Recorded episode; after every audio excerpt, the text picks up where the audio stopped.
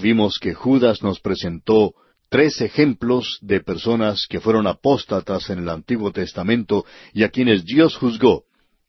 En primer lugar, él menciona a Caín, quien era un hombre religioso. Él creía en Dios, pero se rebeló contra Dios porque ignoró el mandamiento específico de Dios de ofrecer un sacrificio. Él no reconoció que era pecador. Él no lo reconocía ni lo admitía. Entonces se presentó ofreciendo el fruto de la tierra. La diferencia fue declarada por el escritor de la epístola a los Hebreos, quien dijo, Por la fe Abel ofreció a Dios más excelente sacrificio que Caín. Abel reconoció que él era un pecador, y entonces ofreció un corderito. Y él fue justificado no porque era mejor que Caín, aunque nosotros pensamos que lo era, porque eso no tiene nada que ver con esto. Fue su sacrificio. Y en el día de hoy, ese sacrificio, amigo oyente, es Cristo Jesús. Abel, pues, ofreció ese corderito. Él sabía que ese cordero no quitaba su pecado. Después de todo, él no era un hombre de las cavernas. Él era una persona inteligente, Creemos que él se podía mezclar con los psicólogos y doctores del presente y no creemos que se hubiera sentido incómodo con ellos. Quizá ellos no se hubieran sentido muy cómodos con él. Opinamos que él sabía bastante, él sabía muchas cosas. Pero este hombre miraba hacia adelante, a la venida de Cristo, y por tanto él vino por la fe. Nosotros hoy miramos hacia atrás, por la fe también. Luego Judas menciona el error de Balaam. El problema, como hemos podido ver, es que Balaam pensó que Dios iba a castigar a Israel, por tanto él podría maldecir esa nación. Pero él no pudo hacerlo. Más adelante, en el libro de Apocalipsis, veremos algo, porque él es mencionado allá en la segunda epístola del apóstol Pedro y también aquí en la epístola de Judas, y luego en el libro de Apocalipsis. Y vamos a ver allí que lo que él hizo fue enseñarle a Israel a transigir, es decir, a consentir en parte con algo que no era justo, que no era correcto, a quebrantar la ley de Dios, a contraer matrimonio con las moabitas y otros que estaban ocupando esa tierra. Balaam, pues, es un profeta asalariado, es un predicador pagado. Él dice cosas bonitas porque a la gente le gusta escuchar cosas bonitas. Él es un buen psicólogo y existe la posibilidad de que conozca más de psicología que de la Biblia. Y ese es un cuadro del presente. Ahora Dios reprendió al profeta y creemos que Él lo hizo con mucho sarcasmo. Dios hizo que ese pequeño animal en el cual estaba montado el profeta, ese asno en el cual viajaba Balaam, le hablara al profeta. Y esto es algo chistoso, por cierto. Alguien ha dicho que en el tiempo o en la época de Balaam era un milagro que un asno pudiera hablar, y que hoy es un milagro cuando una persona se queda callada. Bueno, Balaam recibió el mensaje, pero no le prestó ninguna atención. Nuevamente él se encuentra en rebelión contra Dios. Es que él era un apóstata que se había apartado de Dios. Luego tenemos a Coré. Coré no reconoció que Moisés era un hombre designado por Dios para la posición de autoridad que tenía. Coré estaba en rebelión contra Dios cuando se rebeló contra Moisés y encabezó una reunión de protesta contra él. También pudimos observar cómo Judas describe a estos apóstatas de una manera muy gráfica y dramática. En el versículo 13, él dice que para esta gente está reservada eternamente la oscuridad de las tinieblas. Ya vamos a hablar del infierno cuando estudiemos el libro de Apocalipsis. Se le da mucho énfasis al fuego en lo que se refiere al infierno. Ahora creemos que el infierno es algo literal. Pero el decir que es literalmente fuego no es adecuado por la siguiente razón. Allí habrá criaturas espirituales y también habrá hombres. Los peores pecados del hombre son en realidad pecados espirituales. La incredulidad es un pecado terrible. Por tanto, el castigo físico no sería algo adecuado. Creemos que el fuego es un símbolo muy débil de la realidad, de modo que pensamos que muchos en el infierno van a desear que hubiera literalmente fuego, porque se supone que será mucho peor que eso. Ahora, el otro cuadro que debemos presentar, y que lo vemos aquí, es una cosa muy clara. Habrá eternamente tinieblas. Para nosotros esto es algo mucho más aterrador que lo otro. Nosotros pensamos que ellos llevan las tinieblas con ellos.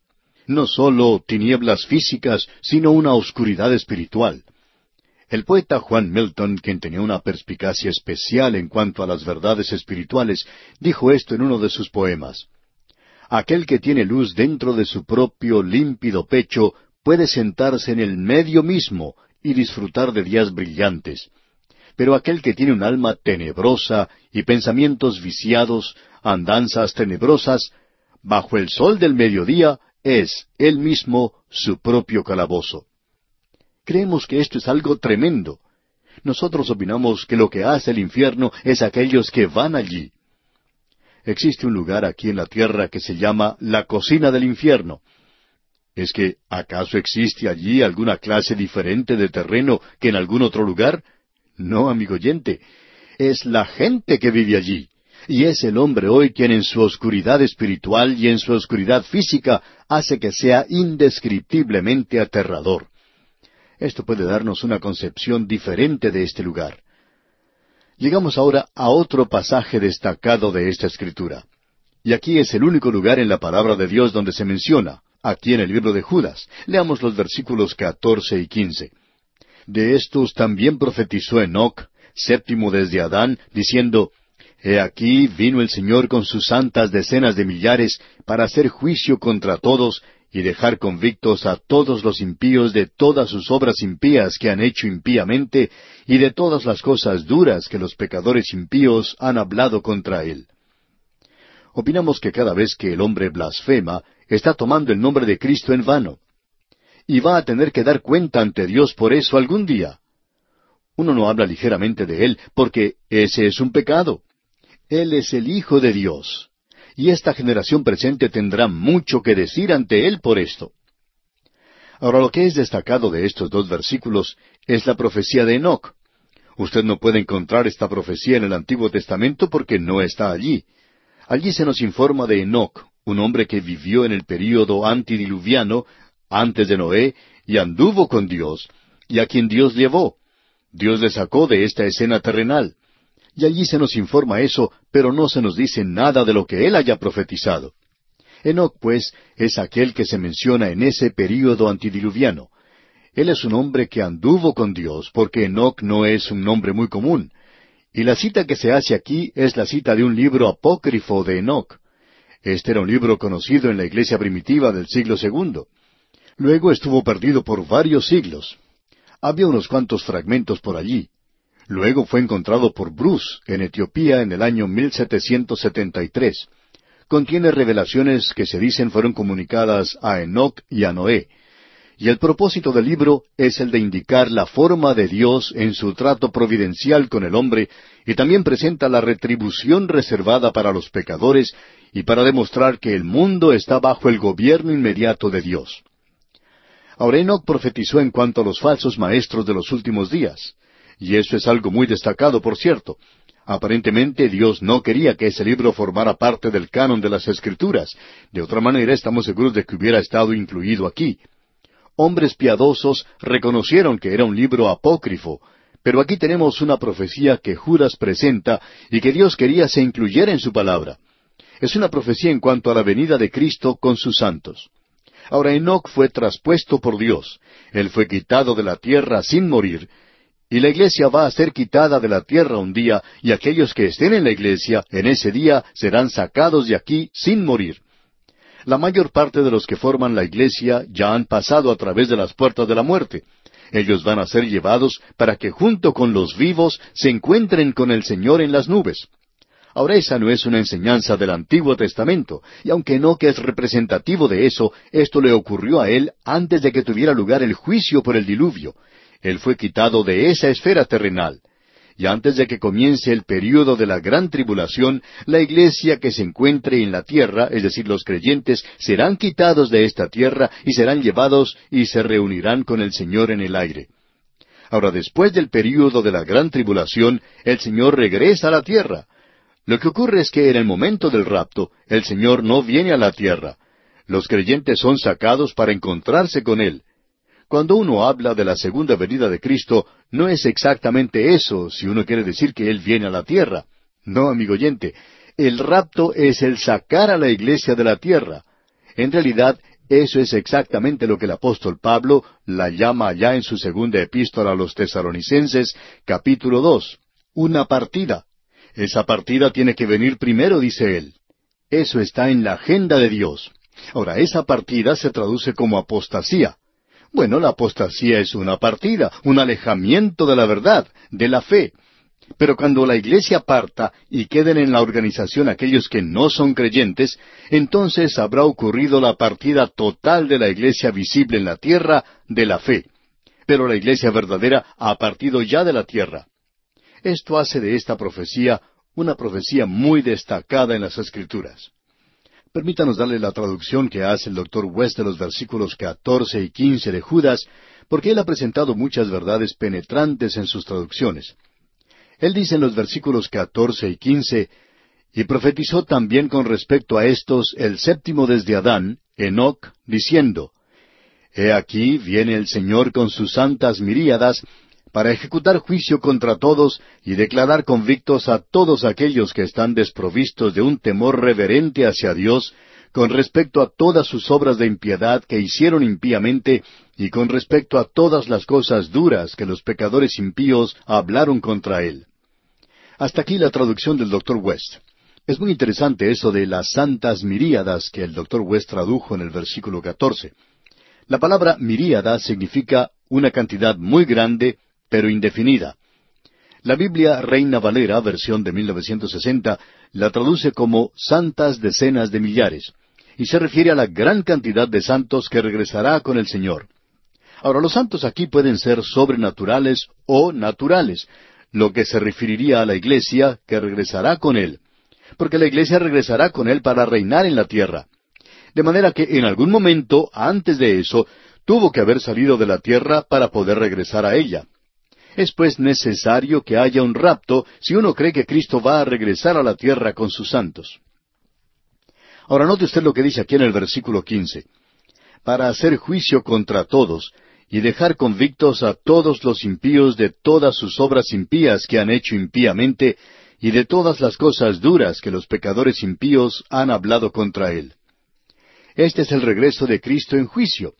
Él mismo presentó esto cuando habló allá en el Monte de los Olivos y es mencionado una y otra vez en la palabra de Dios. Lo hemos visto también en el Antiguo Testamento. Como vimos en la traducción del Dr. West, Él viene para ejecutar juicio contra todos y declarar convictos a todos aquellos que están desprovistos de un temor reverente hacia Dios. El caso es que ellos son impíos, y son impíos en el sentido de que dejan a Dios por fuera. Y ese es el énfasis al cual nos referimos anteriormente. Ellos simplemente no tienen un temor reverente para con Dios. Y eso es algo que es muy popular en el presente. Luego habla de todas sus obras impías que han hecho impíamente. Estas son obras que no son piadosas, sino que en realidad son contra Dios. Ahora aquí tenemos ese tremendo juicio que vendrá sobre la tierra. Habiendo dado esta profecía de Enoch, una gran profecía por cierto, la iglesia organizada, que estará en ese entonces en una apostasía total, entrará a la gran tribulación después del rapto, y en el rapto la iglesia apóstata es quebrantada. Los verdaderos creyentes parten y los que se hacían pasar por creyentes se quedan aquí en la tierra. Ellos estarán aquí cuando el Señor venga a juzgar a los hombres aquel día. Ahora en el versículo 16 leemos, Estos son murmuradores, querellosos, que andan según sus propios deseos, cuya boca habla cosas infladas, adulando a las personas para sacar provecho. Él está hablando aquí en cuanto a estos apóstatas, quienes son murmuradores. Y luego nos da una mejor identificación de eso. Es algo en realidad que no permite equivocación. El cuadro que se nos presenta aquí es algo realmente tremendo. Queremos volver a leer este versículo 16 y luego lo vamos a analizar en más detalle, porque tenemos aquí una gran verdad en esta sección. Leamos este versículo. Estos son murmuradores, querellosos, que andan según sus propios deseos, cuya boca habla cosas infladas, adulando a las personas para sacar provecho. Estos son murmuradores, querellosos, que andan según sus propios deseos, dice. Es decir, que quieren hacer aquellas cosas que les agradan solamente. Y esto no quiere decir que sean cosas bajas, cosas inmorales. Pueden ser personas que gusten de la buena música, por ejemplo. Eso podría ser el problema. Pero lo que se quiere señalar es que cualquier cosa que sea espiritual, cualquier cosa que se relacione con Dios, es dejada de lado completamente. Luego sigue diciendo Judas, cuya boca habla cosas infladas, adulando a las personas para sacar provecho. Aquí se menciona cinco cosas en cuanto a ellos. Son murmuradores, son querellosos, andan según sus propios deseos, cuya boca habla cosas infladas, y adulan a las personas para sacar provecho.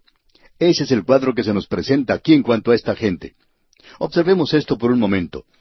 Murmuradores quiere decir aquellos que se están quejando, se quejan en cuanto a cualquier cosa, se quejan en lo que les ha tocado a ellos en la vida, están inconformes, nunca están satisfechos.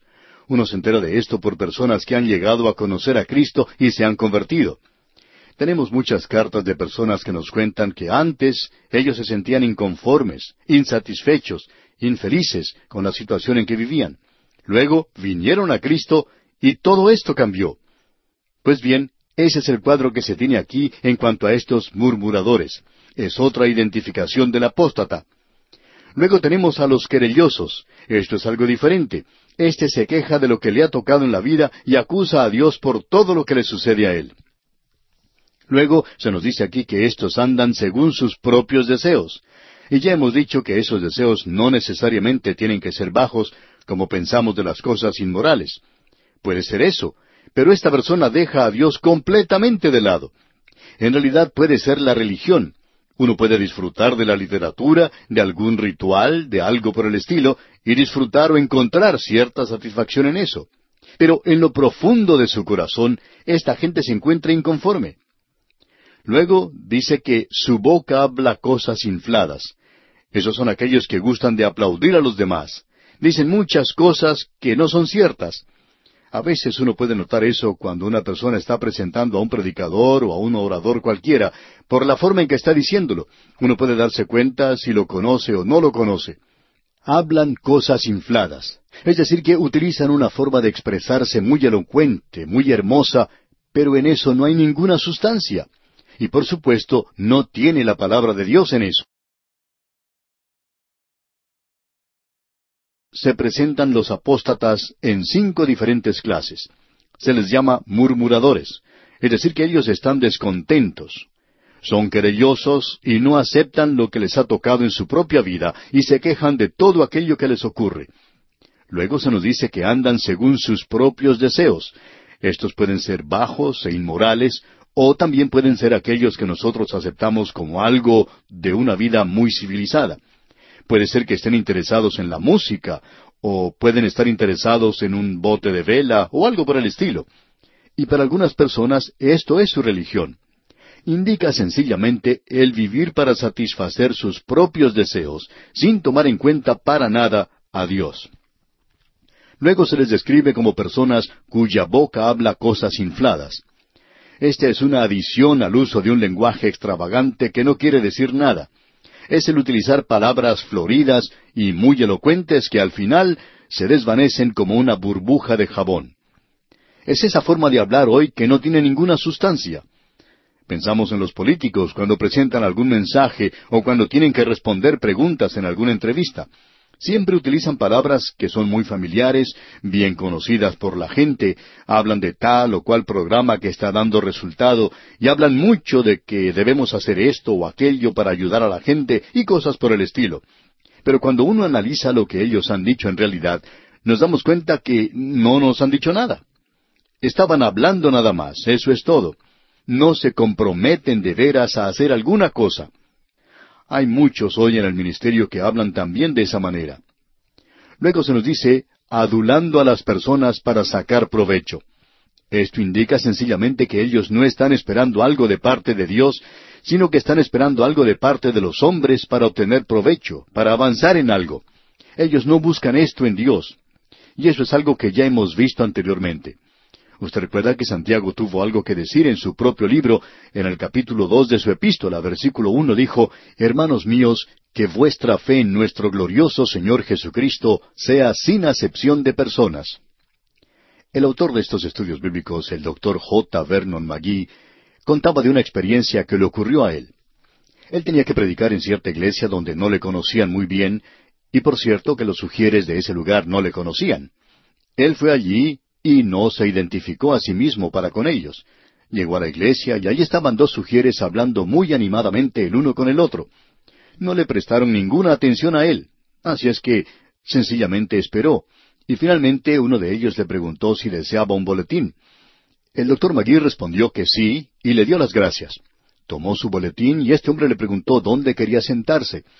Y el doctor Magui le respondió, bueno, yo no sé, ¿dónde le parece a usted que debería sentarme? Y este hombre dijo, bueno, ¿quiere sentarse aquí atrás? Él no quería llevarle hasta la parte delantera de la iglesia, aunque había muchos asientos vacíos allí. Él había llegado bien temprano.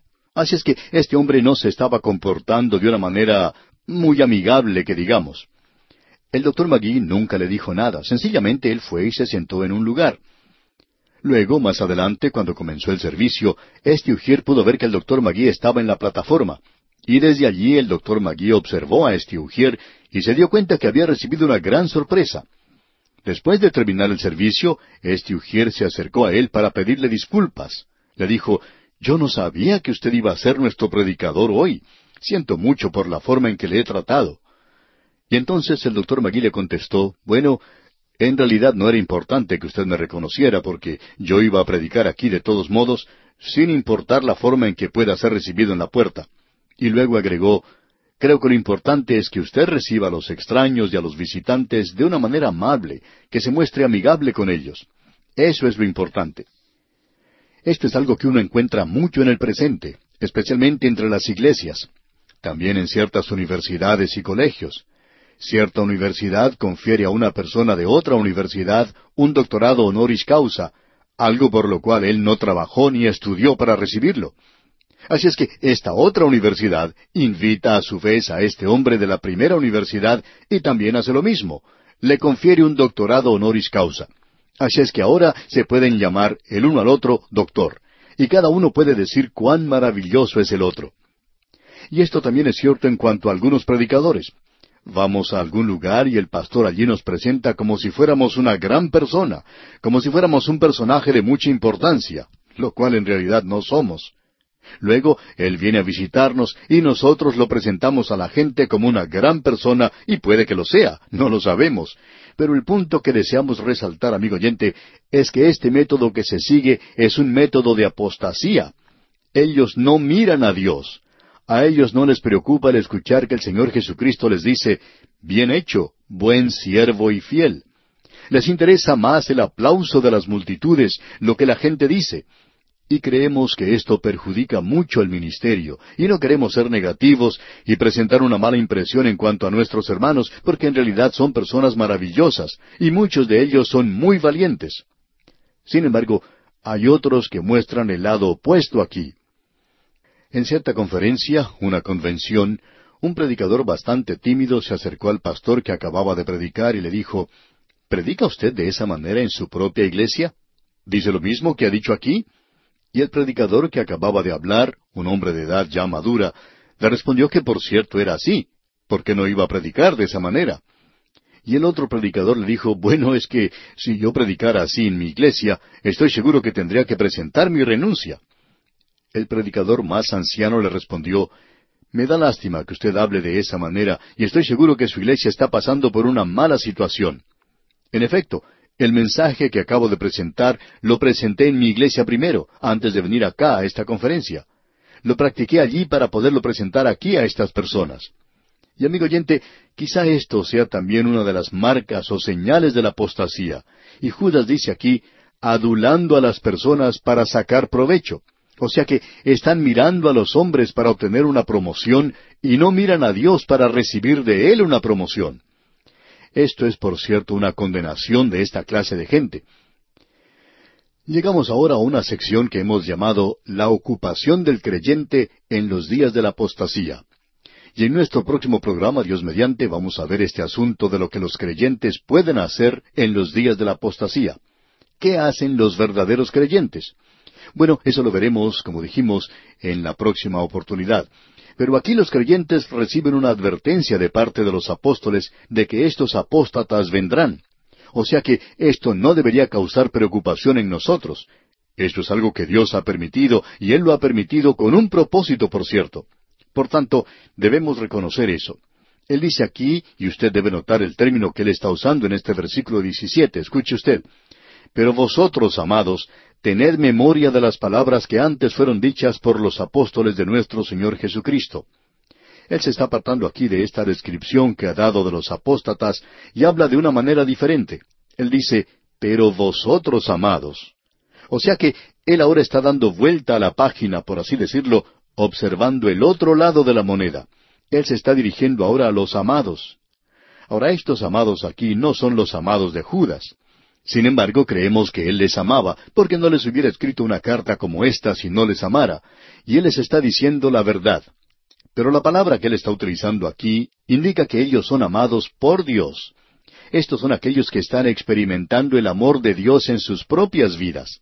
Por esa razón es que ellos son llamados amados. Luego Él les dice, tened memoria de las palabras, y esto es algo que vamos a llevar a nuestra próxima vida, una memoria. El Señor Jesucristo le dijo al hombre rico que murió y fue a parar a ese lugar de tormento, Hijo, acuérdate que recibiste tus bienes en tu vida. Eso va a ser parte de esas tinieblas. Va a ser el estado de los perdidos. Creemos que cuando ellos miren hacia atrás, hacia el pasado, van a recordar aquello que hicieron en esta vida. Creemos que todos nosotros vamos a poder hacer eso. Pero gracias a Dios que todos nuestros pecados han sido borrados, porque si no fuera así, entonces seríamos torturados en nuestras propias mentes, porque podremos hacer memoria de eso en ese entonces. A través de toda la palabra de Dios usted puede encontrar que se nos dice que debemos recordar, es decir, que ellos deben recordar la palabra de Dios. Usted y yo, amigo oyente, debemos conocer la palabra de Dios para que nuestras memorias puedan recordar aquellas cosas que necesitamos cuando se presente la ocasión de recordar estas grandes verdades. O sea que los creyentes debemos conocer la palabra de Dios. En este versículo 17 entonces Judas dice, Pero vosotros, amados, tened memoria de las palabras que antes fueron dichas por los apóstoles de nuestro Señor Jesucristo. Ahora, aparentemente Judas no era un apóstol, él toma una posición muy humilde, aunque era medio hermano del Señor. Él estaba utilizando aquí a los apóstoles para corroborar aquello que Él va a decir. Él ya ha hecho esto anteriormente. En realidad Él ha dicho que lo que Él iba a escribir en cuanto a la apostasía no era algo nuevo. Yo no soy el único que ha escrito en cuanto a esto, dice. Otros ya lo han hecho con anterioridad. Así es que Él dice entonces en este versículo 17, pero vosotros, amados, tened memoria de las palabras que antes fueron dichas por los apóstoles de nuestro Señor Jesucristo. O sea que usted debe saber lo que la palabra de Dios quiere decir, y ya vamos a ver antes de concluir esta epístola que esto es algo muy esencial. Nosotros no creemos que usted pueda tomar una posición en este mundo al lado de Dios y no tropezar, a no ser que tenga una buena base, un buen conocimiento de la palabra de Dios. Es algo esencial hemos podido apreciar a gran cantidad de personas, hombres y mujeres, tropezar y caer, y uno puede atribuir eso a esa falta de conocimiento de la palabra de Dios. Así es que es muy importante para nosotros los creyentes el conocer lo que la palabra de Dios tiene que decir. Llegamos ahora a algo que es muy importante. Hemos llegado al punto donde opinamos que necesitamos una unción especial del Espíritu Santo para siquiera hablar de esto, porque aquí tenemos algo que es de suma importancia y donde no se hace o no se presenta una diferencia el día de hoy. En los versículos 18 y 19 de esta epístola de Judas leemos, Los que os decían, en el postrer tiempo habrá burladores que andarán según sus malvados deseos. Estos son los que causan divisiones, los sensuales, que no tienen al Espíritu. Antes de entrar a considerar lo que se nos dice aquí en estos versículos 18 y 19, creemos que debemos regresar a lo que se nos dice allá en el versículo 16. Dice, estos son murmuradores, querellosos, que andan según sus propios deseos, cuya boca habla cosas infladas, adulando a las personas para sacar provecho. Luego él dice que debemos recordar lo que los apóstoles nos han dicho, que ellos nos han dicho que habría personas que se burlarían en los días postreros, que andarán según sus malvados deseos. Es decir, que sus deseos son completamente separados de Dios, separados de la voluntad de Dios. Y él los define aquí como cosas sensuales. Estos son aquellos que se separan a sí mismos y no tienen al Espíritu Santo. Creemos que es necesario compartir con usted algo que es de suma importancia. En primer lugar, esta gente causa divisiones en la iglesia. Busca apartarse. Es como si hicieran una línea a través de la iglesia y separaran a una parte de la otra. Eso es lo que ha hecho en realidad el liberalismo. Ha dividido la iglesia, la iglesia organizada. Las grandes denominaciones han sido divididas por los liberales. No fueron los fundamentalistas los que hicieron esa división en la iglesia. Ellos sencillamente se mantuvieron con aquello que siempre había creído la iglesia. En primer lugar, vinieron aquellos llamados modernistas. Estos querían cambiar las cosas. Es por eso que fueron llamados de esa manera. Ahora nunca les gustó ese nombre. En cambio les gusta que se les llame liberales en el presente. Pero el liberal, amigo oyente, en lugar de ser tolerante, comprensivo, de miras amplias a nuestro juicio, ya sea en la teología o en la política, es una persona de miras estrechas y francamente hablando, amigo oyente, una persona muy peligrosa de tratar, porque esta persona trata con usted de una manera virulenta, mordaz, llena de odio, una persona a la cual no le preocupa si lo hiere a usted o no. De eso estamos seguros. Ahora permítanos compartir con usted algo que dice el doctor Vincent. Dice, estos causan divisiones en la iglesia, se los llama sensuales, y la palabra que se utiliza aquí en el griego es psukikos, y allí obtenemos la palabra psicología. Indica una vida que está centrada alrededor del individuo, es decir, del yo. Es una forma de vivir egoísta. De manera que el individuo, la persona, llega a ser todo importante, lo que viene primero, es egoísta, es fuera de lo natural. Y quiere decir que no ha sido renovado, que no ha nacido de nuevo. Ahora permítanos compartir también una declaración que hizo el erudito Alford.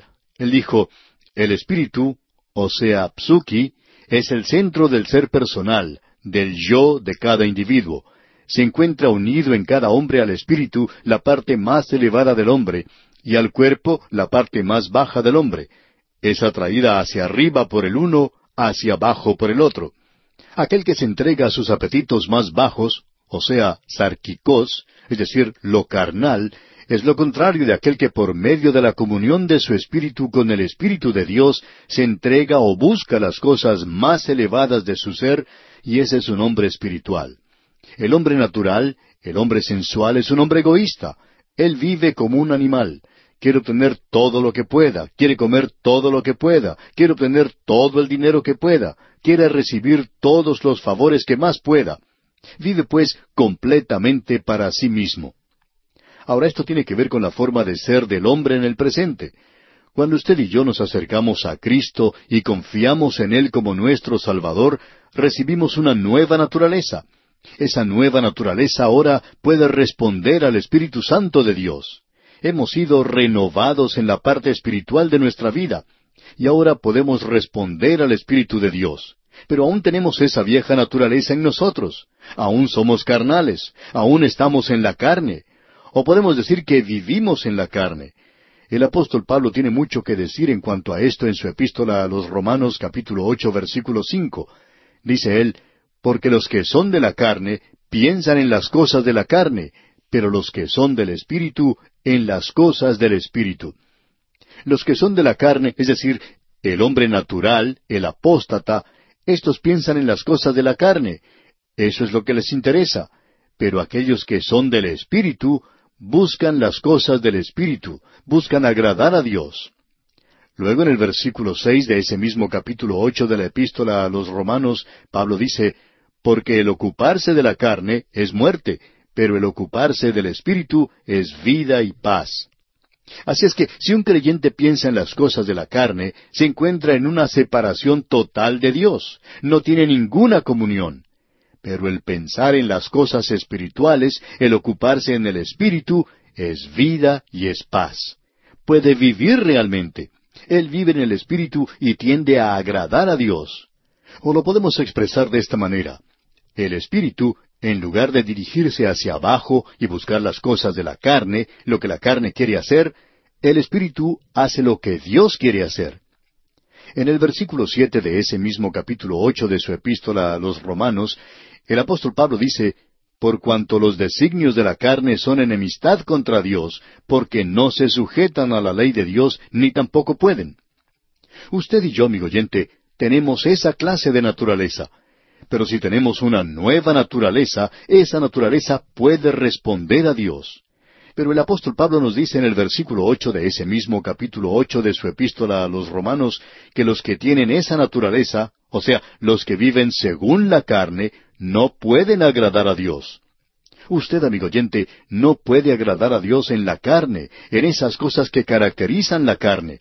Eso sucede únicamente cuando usted y yo nos entregamos a Dios y llegamos hasta el punto donde Él puede usarnos.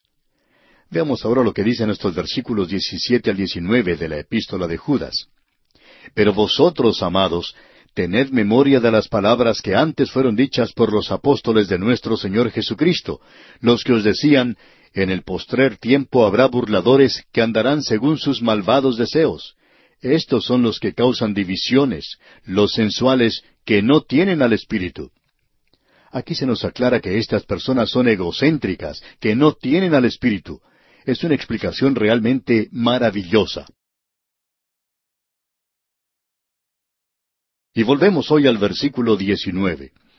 Y aquí Judas está describiendo nuevamente al apóstata. Él nos ha dado tantas descripciones ya de ellos en esta epístola que ya no hay ninguna razón para que no lleguemos a comprender esto. Creemos que usted, amigo oyente, puede probar a las personas que no son regeneradas, aun a un ministro que no es regenerado por la palabra de Dios. Hay una expresión que dice, utilice la palabra de Dios como un contador Geiger. Bueno, esa es la razón por la cual enseñamos la palabra de Dios por radio, porque cuando sale, cuando es proclamada, el contador Geiger registra y luego recibimos una señal de regreso de parte de la gente que escucha el programa. Y muchos han respondido y han aceptado a Cristo como su Salvador personal. Otros nos han informado cómo ha revolucionado sus vidas, aun como creyentes, y también sus propios hogares, y que ha hecho que todo sea diferente ahora. Sin embargo, hay otro grupo de personas que opinan que nosotros somos quizá un poco chiflados, que no andamos bien y que eh, la enseñanza de la palabra de Dios es una cosa verdaderamente insensata. De modo que este contador Geiger funciona y nos informa. Ahora Judas nos habla en cuanto a esta gente que no es regenerada. Y en el versículo 19 nos dice en cuanto a los apóstatas. Estos son los que causan divisiones, los sensuales que no tienen al Espíritu. Estos son aquellos que se han separado, se han separado a sí mismos. Ellos gustan considerarse a sí mismos como la iglesia. Los liberales se apoderan de la iglesia y luego dicen que los fundamentalistas eran los que estaban dividiéndola y que ellos debían separarse a sí mismos. Por supuesto que no eran los fundamentalistas quienes estaban dividiendo la iglesia. Por el contrario, ellos eran los que estaban manteniéndose firmes en las grandes doctrinas sobre las cuales se habían fundado las grandes denominaciones. Y los credos de todas las denominaciones son credos bien fundamentados, por cierto. Tienen pequeñas diferencias unos con los otros, pero en las verdades básicas no existe ninguna diferencia. Ahora, eso es una cosa, pero la palabra que nos interesa es la palabra sensuales. Esta gente es sensual, y lo próximo que dice es que ellos no tienen al Espíritu. Es decir, que ellos no tienen al Espíritu Santo de Dios. En ellos no mora el Espíritu de Dios. Cuando el apóstol Pablo llegó a Éfeso, ese era el gran asunto en ese lugar. Esta gente se estaba haciendo pasar como creyentes, pero no eran creyentes. Ellos solo habían escuchado del bautismo de Juan.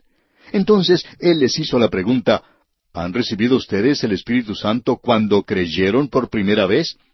Y ellos le contestaron que no sabían nada de eso. Y así era. Ahora, cuando ellos oyeron en cuanto a esto, ellos habían aceptado las revelaciones hasta donde se habían enterado, pero ahora ellos aceptan a Cristo y han nacido de nuevo, han recibido al Espíritu Santo.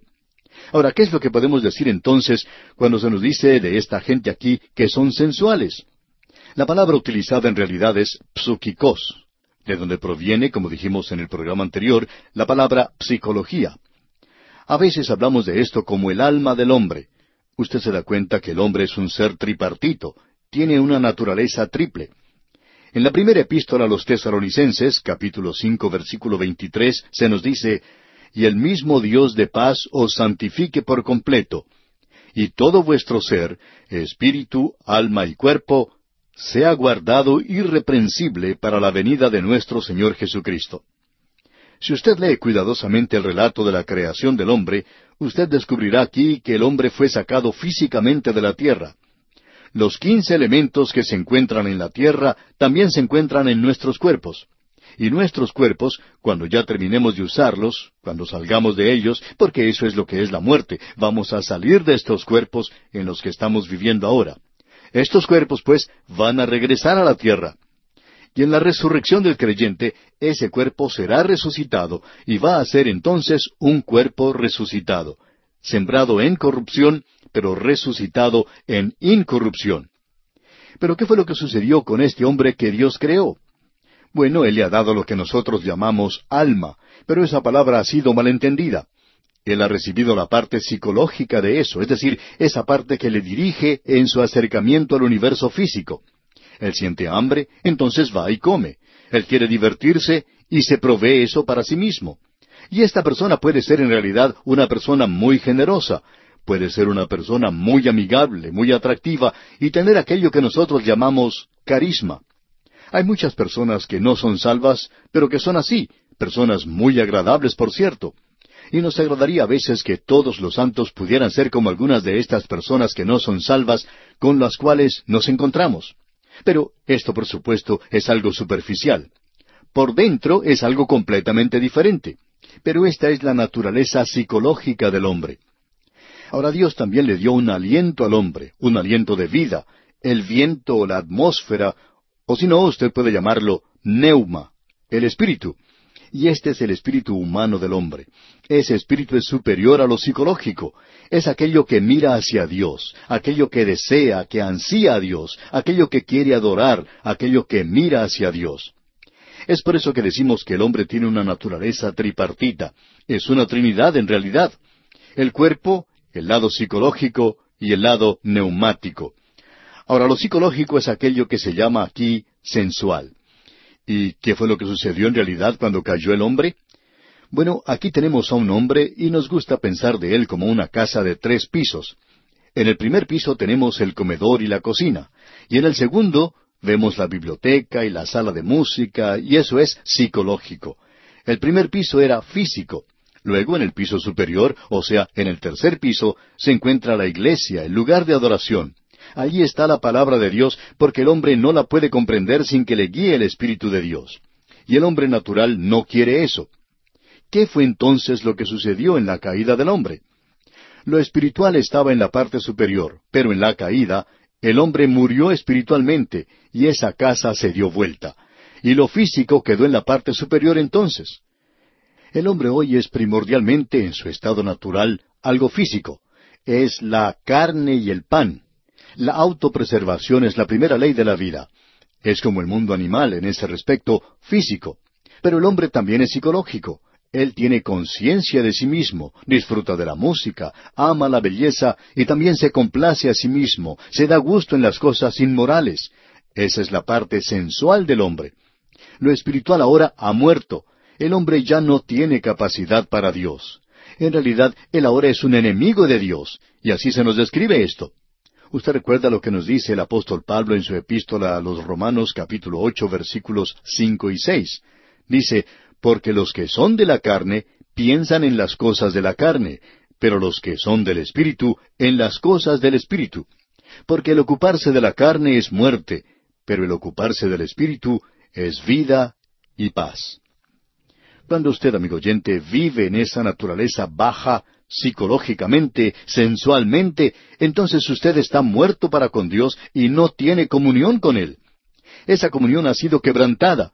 Juan nos dice que si nosotros decimos que tenemos comunión con Dios y andamos en las tinieblas, estamos mintiendo. Y de paso digamos que hay muchos que están haciendo eso. El apóstol Pablo en su epístola a los Romanos capítulo ocho versículo siete dice, Por cuanto los designios de la carne son enemistad contra Dios, porque no se sujetan a la ley de Dios, ni tampoco pueden. Esa es la razón por la cual Adán trató de ocultarse de Dios. Uno no puede someter a esa vieja naturaleza a la obediencia a Dios. Uno no puede reformar al hombre. Y continúa Pablo diciendo, y los que viven según la carne no pueden agradar a Dios.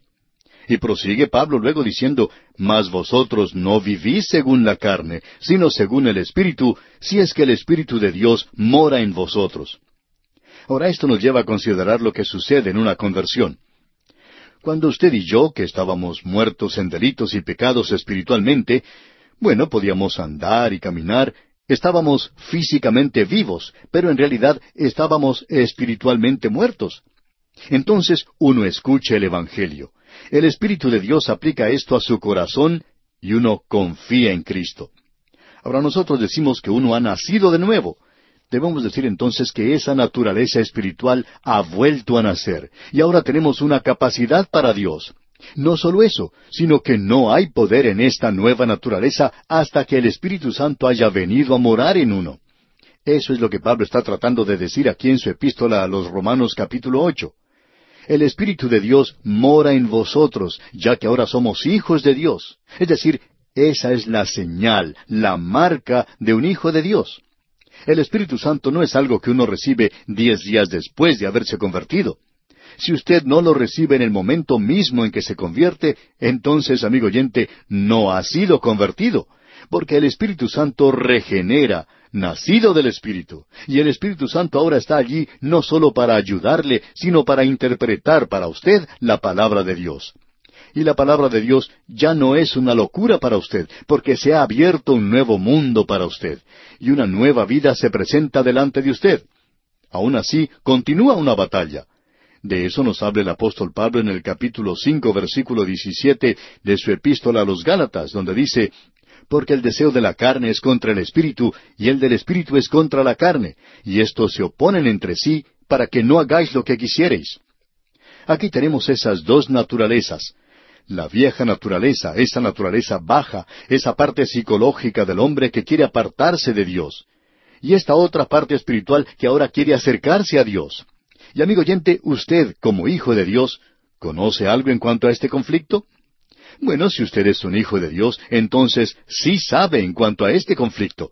Hay momentos en que usted tiene deseos de alejarse de todo, y luego hay momentos cuando usted quiere acercarse a Dios.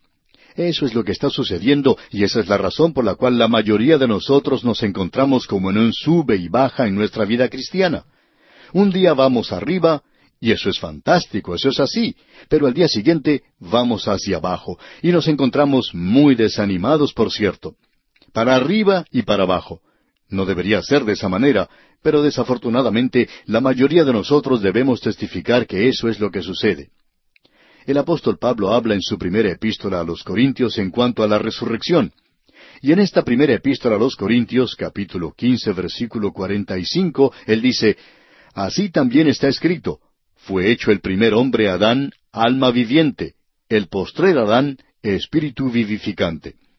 Podemos apreciar, amigo oyente, que aquí se nos dice que el primer Adán fue hecho un alma viviente, es decir, lo psicológico, pero también él dice que el postrer Adán fue espíritu vivificante, es decir, un espíritu que da vida. Esa es la diferencia que existe entre el Adán número uno y el Adán número dos. Adán en el jardín del Edén y el Señor Jesucristo en la cruz del Calvario. Él entregó su vida para poder ser un espíritu que da vida. Luego Pablo describe esto y dice, mas lo espiritual no es primero, o sea, Adán en un ser psicológico. Y dice Pablo, mas lo espiritual no es primero, sino lo animal, luego lo espiritual. El primer hombre es de la tierra, terrenal. El segundo hombre, que es el Señor, es del cielo.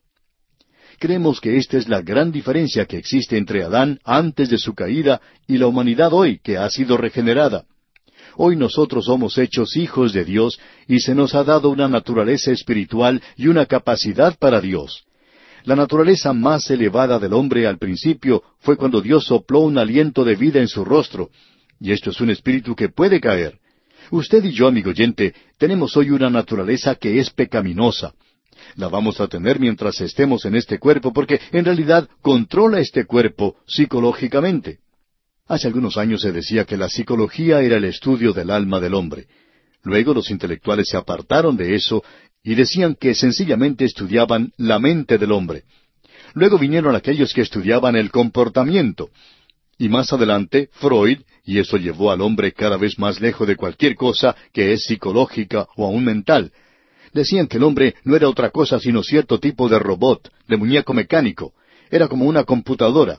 Uno aprieta cierto botón y recibe cierta reacción. Así es que el dicho que se repetía en ese entonces era ese, que la psicología primero había perdido su alma, y luego, en segundo lugar, había perdido su mente, y no sabemos ahora si la ha encontrado o no. Ya no seguimos la psicología como antes, así es que no sabemos lo que ha sucedido, pero lo que nos interesa es esto, que aquí es la carne que está rebajando al hombre, y aquí tenemos al Espíritu arrastrando al hombre hacia abajo. Estos hombres nunca entraron al reino del Espíritu. Y Judas nos dice aquí que no tienen al Espíritu, son sensuales, nunca han superado ese estado psicológico. Así es que es muy fácil hoy decir si uno es un hijo de Dios. Pablo, en su epístola a los Gálatas capítulo cinco, nos habla en cuanto a las obras de la carne. Y si usted, amigo oyente, está produciendo eso, entonces está viviendo en la carne. Luego el apóstol Pablo dice que el fruto del Espíritu es amor, gozo, paz. Y si usted tiene estas cosas en su propia vida, usted es un hijo de Dios. Los apóstatas no tienen esas cosas. Ellos no pueden tenerlas. Hemos dedicado bastante tiempo a esto, amigo oyente, porque creemos que es algo de suma importancia que usted y yo podamos, en alguna manera, entender por qué todos estos conflictos en el presente y las frustraciones que tenemos como creyentes. Tenemos dos naturalezas, y usted recuerda lo que dice el salmista, te alabaré porque formidables, maravillosas son tus obras. El hombre, amigo oyente, es una criatura muy complicada, el hombre que camina en esta tierra con un cuerpo que ha sido tomado de la tierra, pero un hombre que tiene una capacidad para Dios. ¡Cuán tremendo, cuán maravilloso es esto!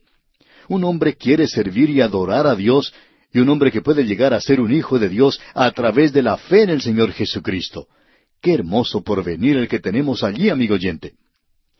Ahora, habiendo descrito la apostasía que vendría, los apóstatas que iban a entrar a la iglesia, ¿qué es lo que pueden hacer los creyentes en días como estos en los cuales estamos viviendo? Judas, comenzando aquí con el versículo veinte en su epístola hasta el versículo veintitrés, menciona siete cosas que los creyentes pueden hacer en días como los que nos toca vivir a nosotros. La primera cosa que tenemos la encontramos en el versículo veinte, donde dice, pero vosotros, amados, edificando sobre vuestra santísima fe, orando en el Espíritu Santo. Como usted puede apreciar, amigo oyente, Él nuevamente le está hablando a los creyentes, a aquellos que son amados de Dios, y dice, pero vosotros, amados. ¿Y qué es lo que podemos hacer hoy? Pero vosotros, amados, edificándoos sobre vuestra santísima fe. ¿Y qué es lo que quiere decir con eso? Bueno, edificándoos sobre vuestra santísima fe quiere decir el estudiar la palabra de Dios. Nos imaginamos que ya que Dios nos dio sesenta y seis libros, Él tenía la intención de que estudiáramos todos estos sesenta y seis libros, no solamente Juan tres dieciséis o el capítulo catorce del Evangelio según San Juan. ¿Cuántos estudios bíblicos hoy siempre estudian lo mismo? Estudian el libro de Juan, estudian la epístola a los romanos y por supuesto que no se van a perder el estudio de Apocalipsis. De eso estamos seguros. Pero, ¿qué en cuanto a los otros libros de la Biblia? ¿Por qué no los estudiamos? ¿Por qué no estudiamos todos esos libros? Porque si usted quiere edificarse a sí mismo en la fe, usted debe tener la palabra de Dios en su totalidad. Usted no puede edificar una casa sin cimientos. Y cuando usted establece los cimientos, entonces va a necesitar paredes sobre las cuales colocar el techo. Luego colocará el techo de la casa. Será luego necesario que arregle la parte interior y por tanto usted necesita todos los sesenta y seis libros de la Biblia si usted va a edificarse a sí mismo en la santísima fe. Eso es lo que nosotros debemos hacer en los días de la apostasía. Ya hemos visto esto, así es que vamos a hacer referencia a esto nada más. Pablo y Pedro nos han urgido para que en los días postreros estudiáramos la palabra de Dios. Usted recuerda lo que el apóstol Pablo dijo en ese canto del cisne en su segunda epístola a Timoteo cuando expresó Procura con diligencia presentarte a Dios aprobado como obrero que no tiene de qué avergonzarse, que usa bien la palabra de verdad. Usted debe estudiar, y toda la escritura ha sido dada por inspiración de Dios. Es decir, que el recurso que usted y yo tenemos como hijos de Dios en estos días es la palabra de Dios. La razón por la cual muchos de ellos se quedan al lado del camino es porque las semillas han caído entre las rocas. No llegó a llevar fruto. ¿Qué es lo que quiere decir eso? Bueno, la palabra de Dios es la semilla. Y a no ser que usted, amigo oyente, estudie la palabra de Dios, que llegue a ser ese terreno fértil, usted no va a ser una planta llena de vida. Y no pasará mucho tiempo antes de que alguien la pisotee y el sol la queme, porque no puede soportar esto, especialmente en días como los que nos toca vivir ahora. El apóstol Pedro en su segunda epístola está hablando también de la apostasía, de la misma manera en que lo hizo Pablo. Y él dice, tenemos también la palabra profética más segura, a la cual hacéis bien en estar atentos como a una antorcha que alumbra en lugar oscuro, hasta que el día esclarezca y el lucero de la mañana salga en vuestros corazones, entendiendo primero esto, que ninguna profecía de la Escritura es de interpretación privada, porque nunca la profecía fue traída por voluntad humana, sino que los santos hombres de Dios hablaron siendo inspirados por el Espíritu Santo.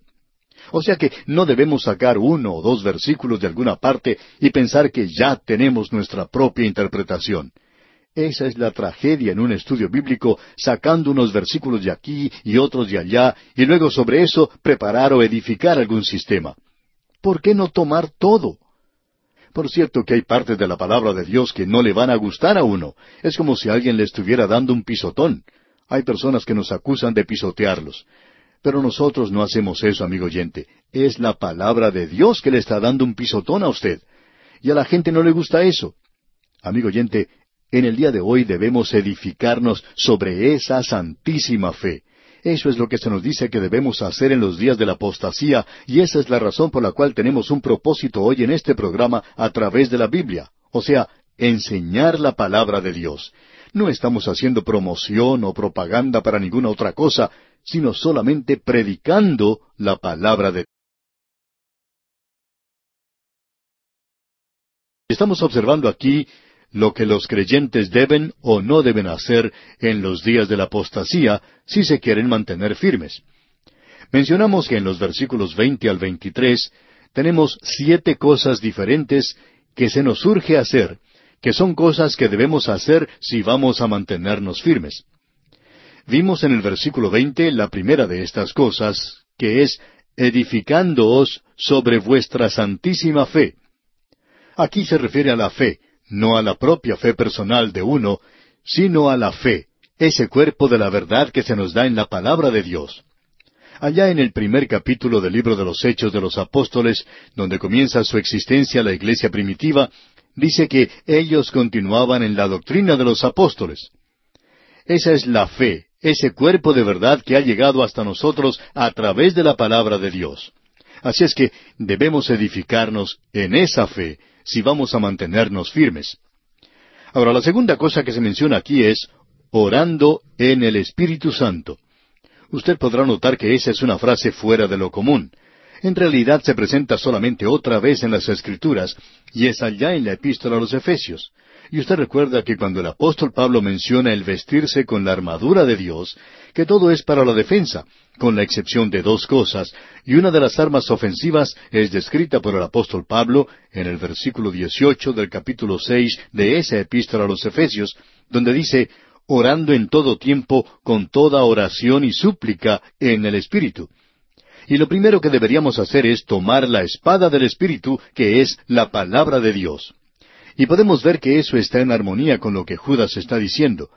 Primero, debemos edificarnos en la santísima fe.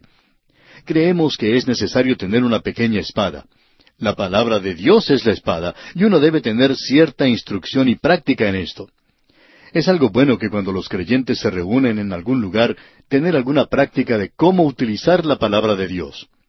En las escuelas dominicales a veces se tienen pruebas o ejercicios donde los niños deben buscar cierto libro, cierto capítulo o cierto versículo. Y esto es muy bueno porque así podemos probar el conocimiento de la palabra de Dios. Es necesario saber lo que Dios nos dice antes de decirle algo a Él, porque podemos decir muchas cosas insensatas. Así es que, en primer lugar, debemos tomar la espada del Espíritu. Pero también necesitamos edificarnos a nosotros mismos. Debemos aprender a utilizar esa espada. Ahora, lo segundo que se menciona es que debemos estar orando en todo tiempo y con súplica en el Espíritu. Eso es lo que el apóstol Pablo está diciendo a los creyentes de Éfeso. Es parte del equipo ofensivo que nosotros tenemos en la vida cristiana para poder vencer. Creemos que esto de orar en el Espíritu es un poquito diferente de lo que acostumbramos a hacer nosotros de presentar una larga lista de pedidos a Dios de todo lo que queremos. Hay muchas cosas de las cuales hablamos con Él, cosas que queremos, y siempre le estamos pidiendo algo. Así son nuestras oraciones. Ahora no queremos que nos entienda mal, amigo oyente. Esto forma parte de la oración, pero ¿qué en cuanto a la alabanza? ¿Qué en cuanto a la adoración? Una oración también debe ser adoración y alabanza al Dios Todopoderoso. En cierta ocasión ocurrió algo en una iglesia donde los servicios de oración eran una cosa triste, por cierto. Era como en la mayor parte de las iglesias, un servicio que no despierta mucho interés en los creyentes. Bueno, así era este servicio de oración en esa iglesia y en realidad no debería haber sido así. Tiene que ser donde se desarrolla el poder de la iglesia, pero desafortunadamente no es así. Bueno, el pastor de esa iglesia anunció una noche que no se iba a hacer ningún pedido en las oraciones. Solamente iban a pasar el tiempo alabando a Dios por lo que Él había hecho y dándole las gracias por las cosas que Él había hecho. ¿Y sabe usted lo que sucedió, amigo oyente? entonces pudieron tener el servicio de oración más corto en la historia de esa iglesia. Es sorprendente la cantidad de cosas que le podemos pedir a Dios y también es sorprendente las pocas cosas que podemos recordar para darle gracias a Él. Y cuán pequeña es nuestra alabanza a Dios. Amigo oyente, ¿le ha dado usted gracias a Dios por eso? Nosotros debemos darle gracias a Dios por este día. Puede ser un día muy hermoso o aún puede ser un día lluvioso, pero debemos darle gracias a Dios por este hermoso día que Él nos ha dado. Eso es algo que necesitamos hacer en el presente. La oración tiene en sí algo más que sencillamente entusiasmo y regocijo. Creemos que la oración es algo que se considera un verdadero ministerio. Creemos eso. Y también es un ministerio que no es fácil de llevar a cabo. El apóstol Pablo le dice a los romanos que le ayuden, y en el capítulo quince, versículo treinta de esa epístola a los romanos dice, pero os ruego, hermanos, por nuestro Señor Jesucristo y por el amor del Espíritu, que me ayudéis orando por mí a Dios. La palabra utilizada para expresar ayuda aquí es sunagonizomai. De allí proviene la palabra agonizar. Y así es como debemos orar. En el capítulo ocho, versículo veintiséis de su epístola a los romanos, el apóstol Pablo dice también, Y de igual manera el Espíritu nos ayuda en nuestra debilidad, pues que hemos de pedir como conviene, no lo sabemos, pero el Espíritu mismo intercede por nosotros con gemidos indecibles. Así es que, amigo oyente, usted y yo no sabemos por cuáles cosas debemos orar. Somos como niños pequeños. Si usted tiene oportunidad de salir de compras con un niño, se puede dar cuenta que el niño pide cosas que no le convienen. Van a una tienda o a un almacén y piden todo lo que ven. Y eso nos hace pensar si así son todas nuestras oraciones para con Dios. Nosotros oramos pidiéndole a Dios que nos dé esto, que nos dé aquello, que nos dé lo otro, y luego Él no lo hace. ¿Por qué? Porque no estamos orando en el Espíritu Santo. El Espíritu Santo intercede por nosotros y debemos aprender esto. Hace algunos años un misionero en Venezuela nos envió una definición de la oración que dice esto. La oración es el Espíritu Santo hablando a través del creyente, hablando en el creyente a través de Cristo al Padre. Y esta es una definición muy buena de la oración. Debemos aprender a orar. Usted recuerda que los discípulos del Señor Jesucristo le habían escuchado a Él orar y entonces se acercaron a Él y le dijeron, Señor, enséñanos a orar. Y muchos de nosotros necesitamos hacer eso. Pero existe muy poca instrucción en cómo aprender a orar en el presente pero es lo que nosotros deberíamos hacer en días como estos.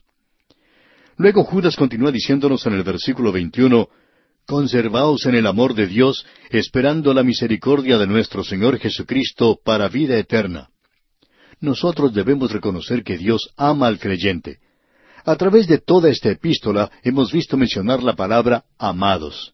Él llama a los creyentes amados. Ahora esto no quiere decir que Judas les ama a ellos o que ellos le aman a él, aunque Él les amaba y ellos le amaban a Él.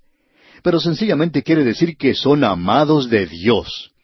Hay muchos que terminando una disertación o alguna carta la concluyen usando esta palabra, amado.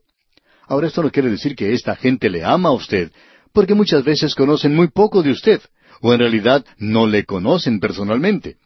Si le conocieran personalmente, entonces sería muy fácil decir que le aman.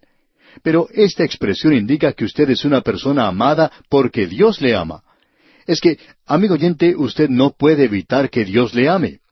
Ahora usted puede salirse de ese amor y hemos utilizado una ilustración anteriormente que volvemos a repetir aquí con el ejemplo del sol que está brillando. Digamos que hoy el sol está brillando afuera y usted no puede evitar que brille. Pero si usted está dentro de una casa, entonces esa luz del sol no cae justamente sobre usted. Bueno, de la misma manera, usted puede poner un techo sobre su pecado y usted puede colocar un techo de alejamiento de la voluntad de Dios.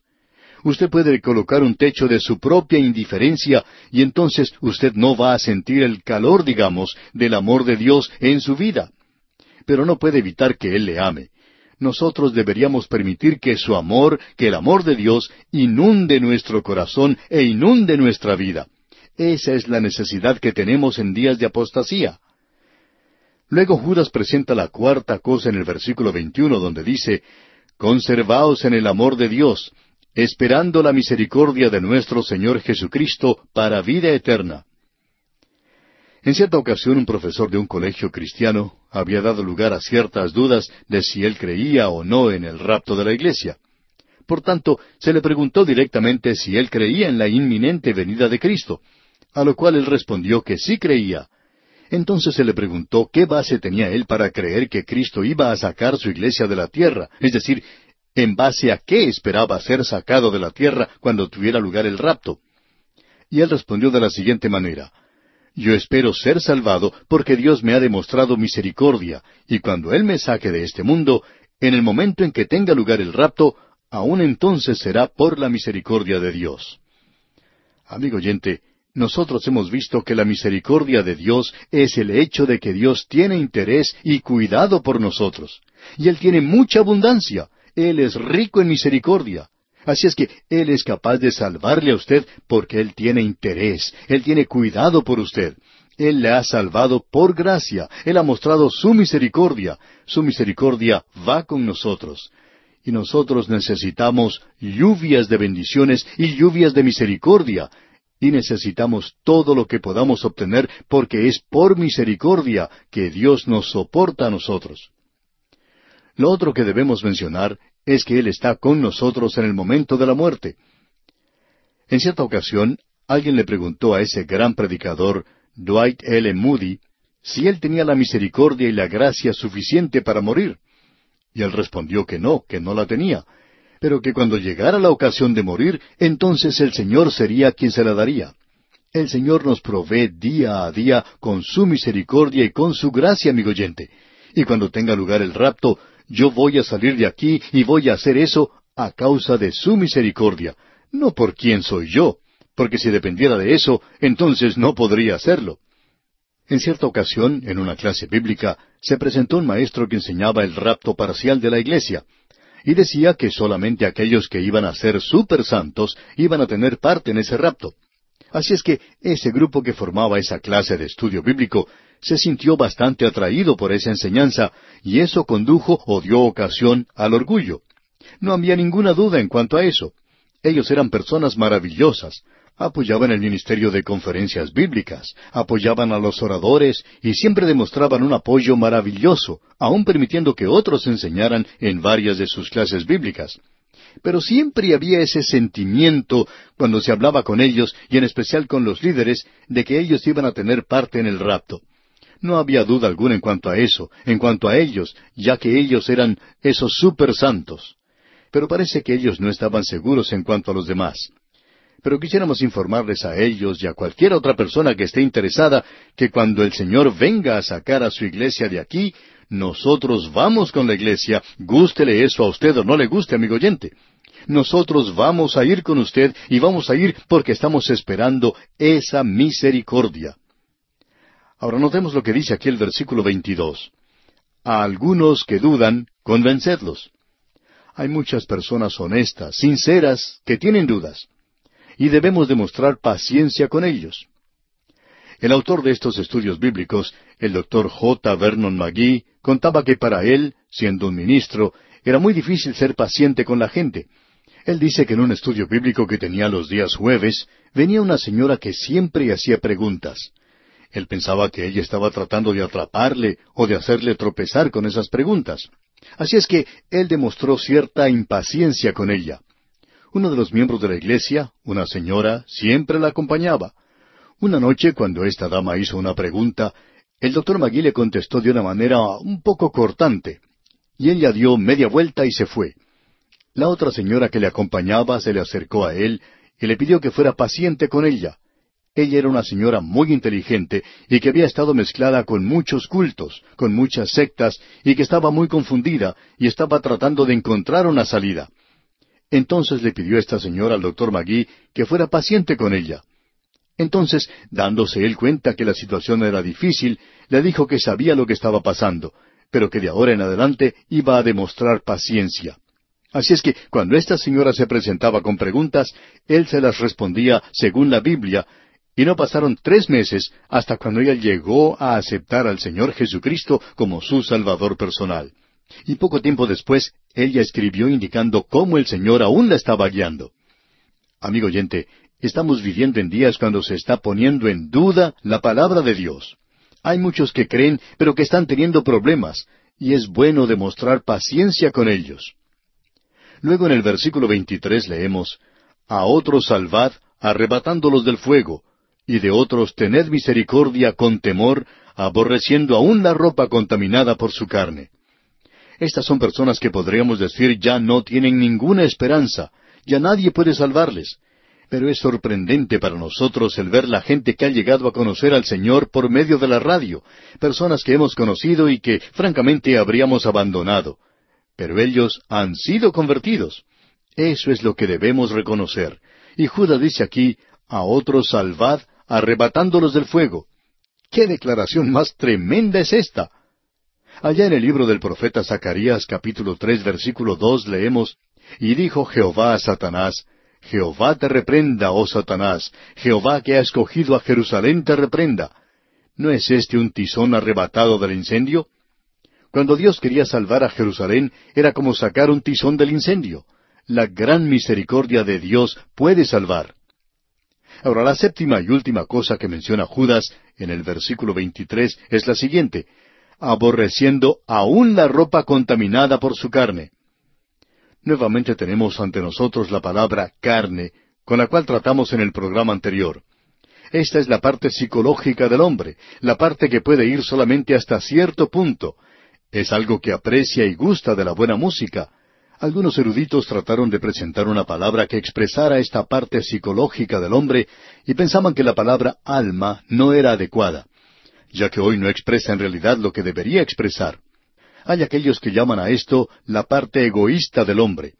Pero esa no es una buena definición, porque ha habido personas muy generosas, personas psicológicas, que en realidad no son creyentes. Luego hay aquellos que gustan hablar de ellos como animales. Bueno, creemos que eso es peor. Por lo general, ellos tratan de satisfacer la naturaleza baja, pero decir que es animal tampoco es acertado. Hay otros que dicen que debería llamarse intelectual. Bueno, amigo oyente, creemos que esto es lo peor de todo, porque en realidad no describe adecuadamente a estas personas. Pero el Hijo de Dios debe aborrecer aún la ropa, es decir, cualquier cosa que la carne produce, que es también producto de esta vieja naturaleza que Dios no puede utilizar. Cualquier cosa que nosotros pudiéramos hacer en la carne, Dios no lo quiere. Él aborrece eso. Debemos despreciar o aprender a aborrecerlo hoy. Ahora esta epístola concluye con una hermosa bendición. Y confiamos, amigo oyente, que este pequeño libro haya sido de verdadera bendición para usted. Y esa bendición aquí la tenemos en los versículos 24 y 25, donde leemos, Y a aquel que es poderoso para guardaros sin caída y presentaros sin mancha delante de su gloria con gran alegría, al único y sabio Dios, nuestro Salvador, sea gloria y majestad, imperio y potencia, ahora y por todos los siglos. Amén. Como podemos apreciar, amigo oyente, es una bendición maravillosa. Si usted tiene interés en conocer el lugar que el Señor Jesucristo debería tener en su vida, especialmente en estos días de apostasía, Entonces, aquí lo tenemos expresado. Nuestro Señor Jesucristo, nuestro Salvador, el único y sabio Dios. Él es Dios y es Señor. Él debería ser el Señor de nuestra vida. Y a Él debemos dar la gloria, debemos glorificarle, decirle que es muy grande, decirle cuán grande y maravilloso es Él, cuán poderoso es Él, cuán poderoso es Él para salvar. Y también su majestad, Él es el Rey de reyes y Señor de señores, y debemos hablar de su potencia. A Él se le ha dado todo poder.